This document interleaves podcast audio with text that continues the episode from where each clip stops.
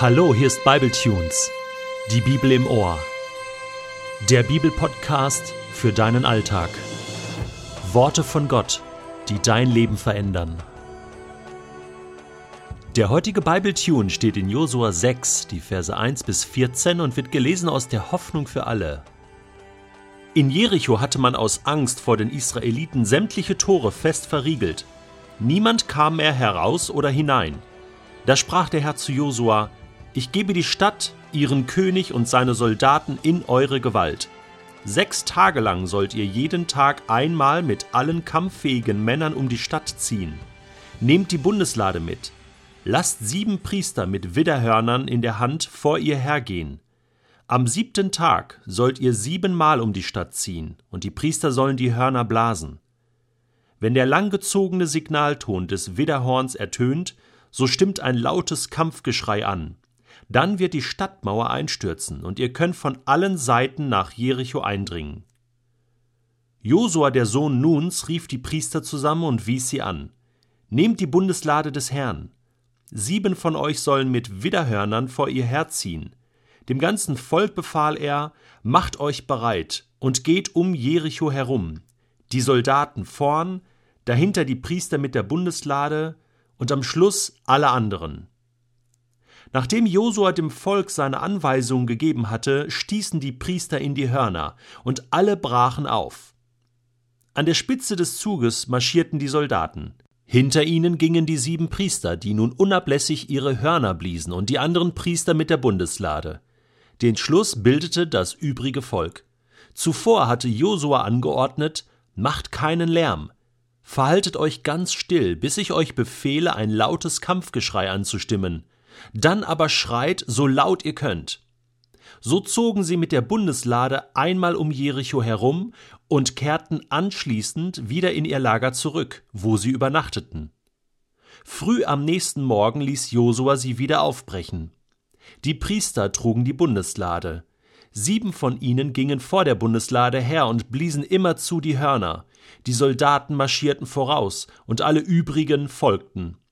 Wie am Vortag zogen die Israeliten einmal um Jericho herum und kehrten dann in ihr Lager zurück. Das taten sie insgesamt sechs Tage lang.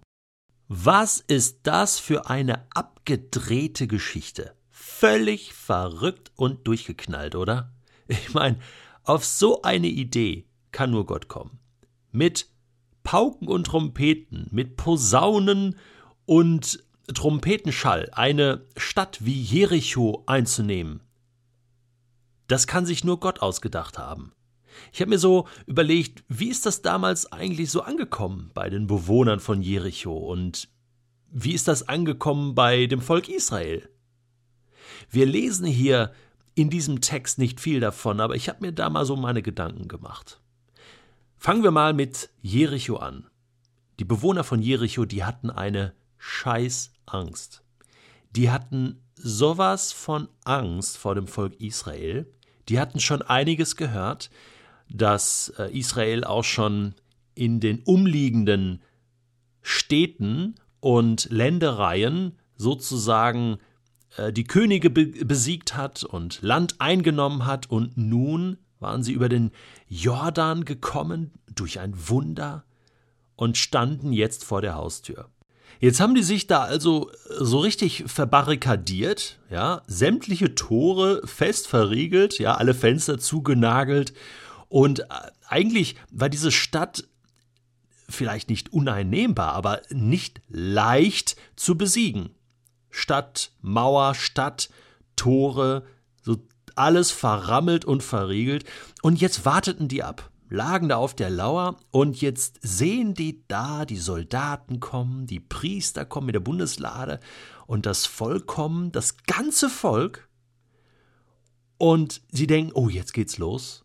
Jetzt äh, alle Mann an die Gewehre, ja, oder an die Schwerter, an die Speere, an die ähm, an Pfeil und Bogen. Und was machen die?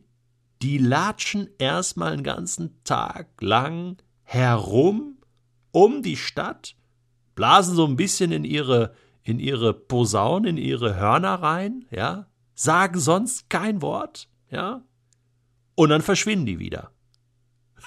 Die werden sich dann abends angeguckt haben und sagen, ja, was war das denn jetzt?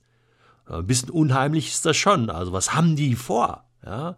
Wollen die durch ihre Posaunen sozusagen die Stadtmauer zum Bröckeln bringen? Ja?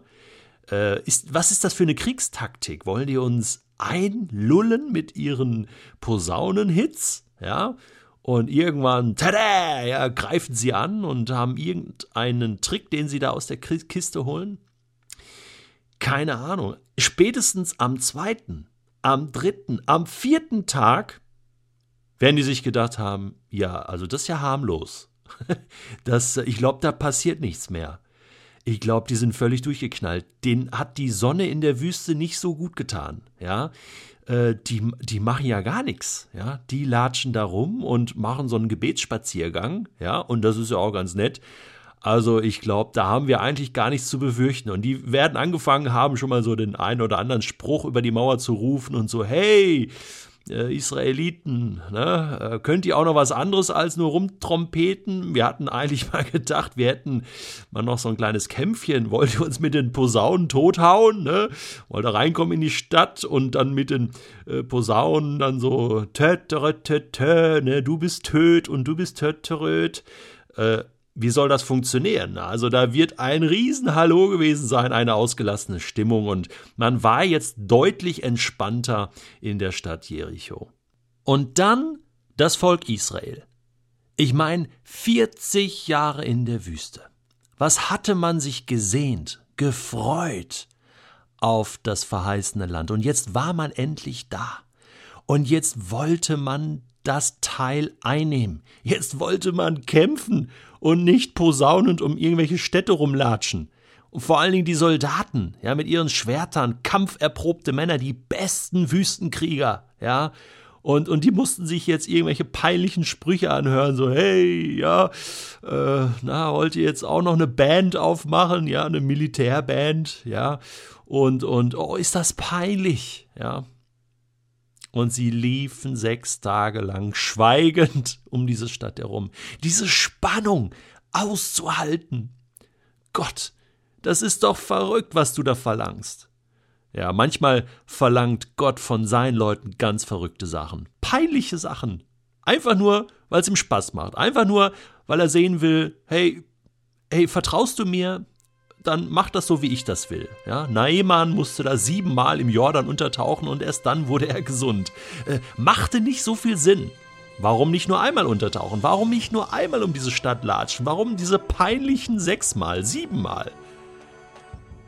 Wenn du wüsstest, dass das, was Gott dir sagt, in deinem Leben zum Erfolg, zum Sieg, zur Heilung, zum absoluten Knaller und Highlight führen würde, etwas, was du noch nie in deinem Leben erlebt hast, würdest du das tun, auch wenn es peinlich wäre, auch wenn es völlig verrückt wäre, keinen Sinn machen würde?